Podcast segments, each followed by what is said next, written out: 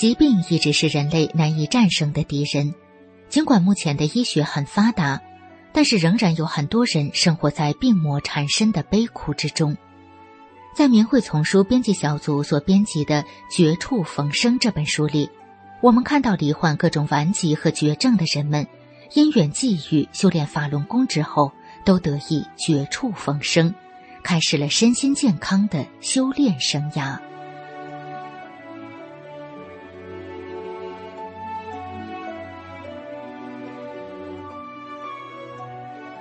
明慧广播电台，欢迎收听《明慧丛书·绝处逢生》。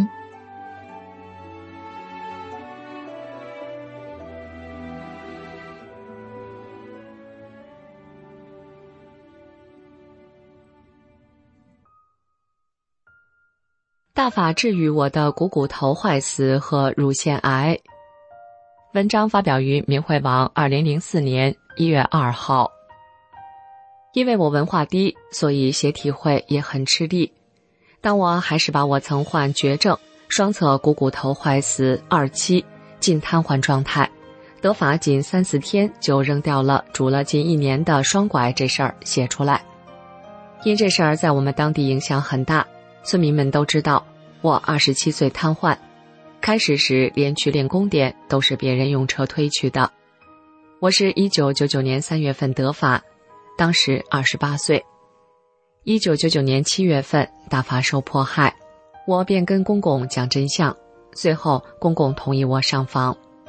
当时公公患脉管炎变成血栓，去市中医院两次都说不能手术，腿得烂。两千年初，我便拿着各大医院的过去对我的双侧股骨头坏死的诊断书去当地六一零讲真相，他们把我送到市公安局。公安局的人说：“抓还抓不到，竟然找上门来了。这法轮功真厉害。”有一公安人员还低着头围着我绕了一圈，说：“就这腿，得股骨头坏死能好成这样？”我跟他们详细讲了得法后身心的巨大变化和亲身受益的经过。他们又打电话到当地调查，在铁的事实面前，他们把我放回家。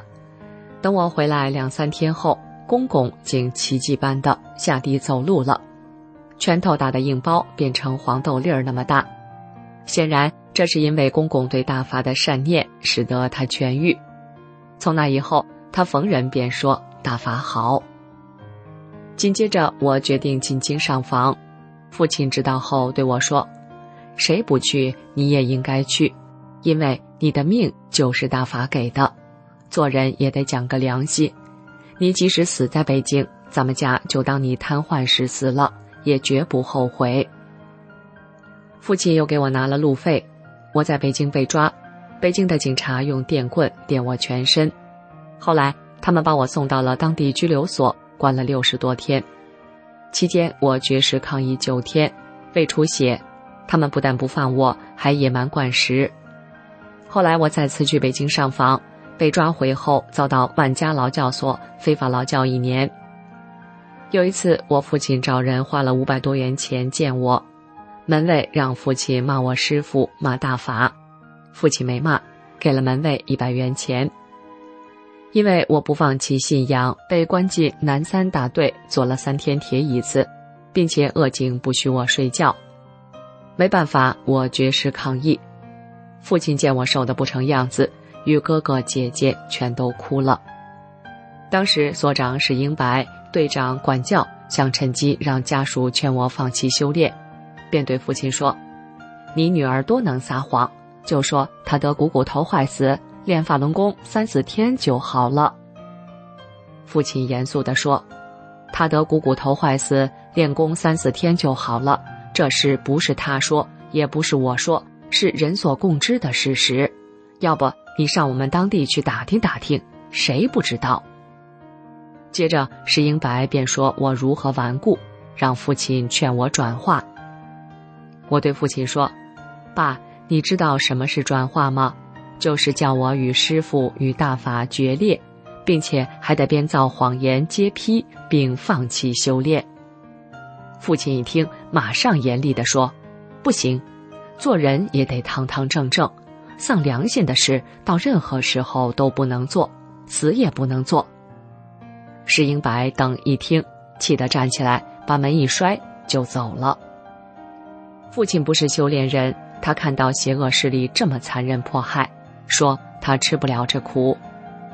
我母亲修炼，他便鼓励母亲说：“你要练，就像个练样，刀压在脖子上也练，枪毙你也练。”所以，当派出所问我母亲练不练时，母亲坚定地说：“练。”母亲被抓了，恶警让父亲拿五千元罚金。父亲当时就说：“我凭什么给你们拿钱？他犯什么法了？他不就是练功、祛病健身、做好人吗？告诉你们，我有钱也不给拿。如果你们非要的话，我就告你们，往上告。我就不信这国家就没有讲理的地方。”恶警被镇住了，灰溜溜的走了。母亲被抓走了半个月，后来二哥拿七百元钱才放回。两千零一年六月份，在劳教所里，四个男管教，一个女管教，揪着我的头发在地上拖着跑，并连踢带打，押往男劳教所十大队。当时我的脚被拖出了血，后来又罚蹲、坐板凳等折磨九天。脚化脓并溃烂，二十多天不能正常走路。接着乳房也开始肿胀，十多天后烂个洞，淌了很多脓和黑血水，整个乳房全烂空了。原本近一百六十斤的体重，瘦的仅剩几十斤。他们见我不行了，怕担责任，便把我送到哈尔滨市妇女儿童医院。劳教所当晚通知当地派出所刘一玲和家人接我回家。接我回来后，村里的村长说，劳教所的人给他看了诊断，说我得的是乳腺癌。我只记得医生当时说，乳房必须切除。这样，我提前三个月回来了。我丈夫接我时就知道我得了乳腺癌，回来一看已经被折磨的没样了，就认定我必死无疑。尽管我以前练功受益，他也很支持，可这次一看这么重，他失去信心，对我很冷淡，不怎么管我。我感到心力交瘁，身体也日益严重。周围的人都来看我，有的直接说：“快打两针吧，你好多活两天。”我当时难受的生不如死，虚脱的我只靠着正念支撑。我深知，如果放弃这一念，就永远也起不来了。有时真的想解脱，但马上就想，不行。记得有一个朋友来看我说：“你不是股骨头坏死都练好了吗？有本事你把乳腺癌也练好。咱村的人都练法轮功。”听了这话，我更加意识到自己的责任重大，心想：我死是小事。可邪恶势力会趁机大做文章，煽动造谣，得有多少人会因为我而对大法产生怀疑？我这不是破坏大法吗？我始终坚信大法无所不能。我虽不能看书，可每天在我脑子里背经文，可身体并不见好转。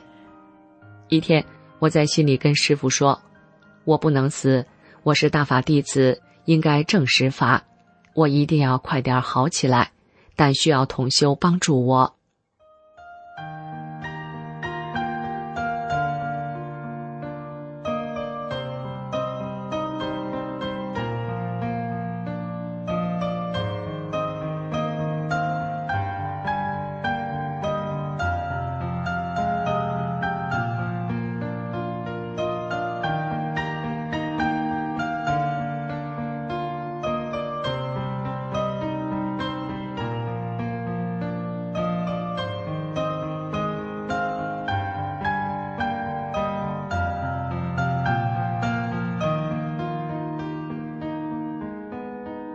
只一想，没过两天，城里的同修就把我接走了。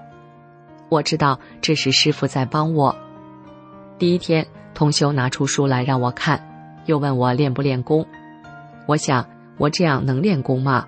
乳房红肿，大洞流着脓，胳膊上都是包，身上手上都是疥疮，站着都打颤，虚弱无力。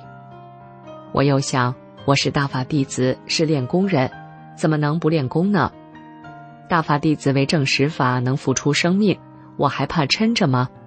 再说练功只能有好处。想到这儿就说练。第一套功法，我用尽全身的力气撑，完全没有把自己当成病人。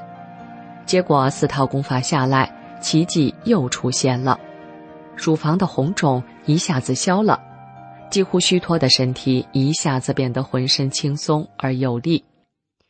真像师傅在《转法轮》中所说的：“好坏出自人的一念，这一念之差也会带来不同的后果。”我再也不疼了。同修不修炼的丈夫早在一边窥看，见我一天就发生这么大的变化，大笑说：“太好了，这简直太神奇了。”对我说：“说实话，你刚来时听说是乳腺癌，到这儿一看这么重，连走路都是别人扶着，我都担心你别死在这里。没想到一下就发生了这么大的变化，这要不是我亲眼所见。”别人说我也不信呢。接着我便恢复正常的学法练功发正念，身体也是一天一个变化。不到二十天，我已完全是一个健康的人。我对师尊的感激无以言表，同时也感谢同修的精心照料。我决定回家正实法，挽回给大法带来的不良影响。没想到回家后的第二天是公公的六十六岁大寿，亲朋好友的一大群人，一见我穿着同修给买的新衣服、新鞋，红光满面的站在他们面前，大家特别惊讶，人们议论纷纷，大多认为我二十天没有音讯，一定是死在外面回不来了，简直不敢相信眼前的事实，而且我一片药也没吃。并没有给家人带来经济负担，丈夫也喜出望外，公公更是合不拢嘴，只说这法太神奇了。公公告诉了婆婆，可她说你怎么说我也不信，我得亲眼看看。到这儿一看，伤口完全恢复，只留着一道大疤痕。村民们说，即使医院能治，这么大的洞，二十天也长不上啊。我问当初看过我的好朋友，记不记得当初说的话？他竖起大拇指说：“我服法轮功了，就是好，不光我服，全村人都得服，这是事实。”后来市委又要办洗脑班，让我们写不练法轮功的保证。村长说：“当初说人家得乳腺癌要死了，现在看人家练功练好了，咋说不让人练，还能让人在家等死不成吗？”年底接我回来的派出所和公安局又到我家，问我：“你好了？”我说：“好了。”你真的好了吗？我说：“我这不是好好的吗？”派出所的人自言自语地说：“是不是误诊了呢？”便暗示我明天别在家，去娘家过年。我没走，第二天他们就来抓我。我跟他们讲。我说我学法只是为了祛病健身，做好人。当初得绝症，房子也卖了，无钱医治，走投无路时，是我师傅救了我。就因说真话被劳教，差点死在劳教所里面。现在死而复生，我师傅再次救了我。你们现在又来害我，你们口口声声说大法邪，现在看看到底谁邪？救我是谁？害我的是谁？他们除了愧疚，无言以对，只说：“我们也不想这么做，这都是上面让做的，我们有什么办法？”他们昧着良心，强行把我拖上车。我九岁的女儿抱着警察大腿，哭着说：“你放开妈妈！”把我拖上车后，女儿又跪到车前，两只小手死死拽着车门，哭着对警察说：“你也把我抓去吧，我要和妈妈在一起。”警察哭丧着脸说：“你小不能去，你妈妈一会儿就回来。”并强行开车。女儿拼命抓住车把不放，并放声大哭：“妈妈，我要妈妈！”警察无奈，几次车都没开走，村民们都掉下了眼泪，知道拦也没用，就哭着拉开了孩子，并骂恶警太缺德了。在一片指责声中，恶警赶紧开车走了。我又被送到看守所，我知道自己可能没做好，被邪恶钻了空子。有几次走脱的机会，师傅电话都没有走脱，又被抓进来。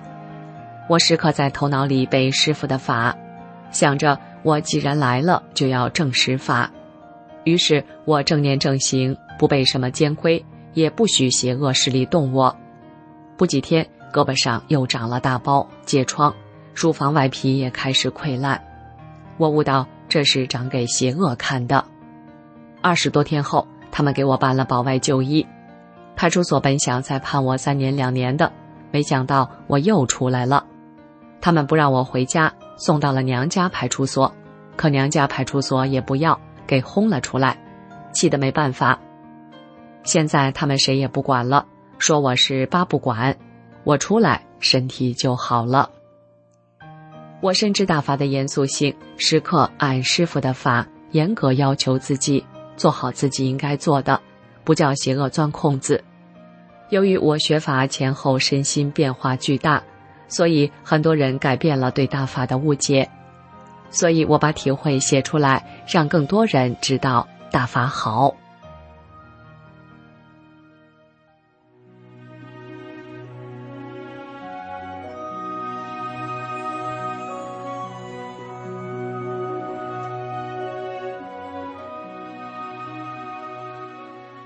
明慧广播电台这一期的明慧丛书《绝处逢生》就播送到这里，谢谢您的收听。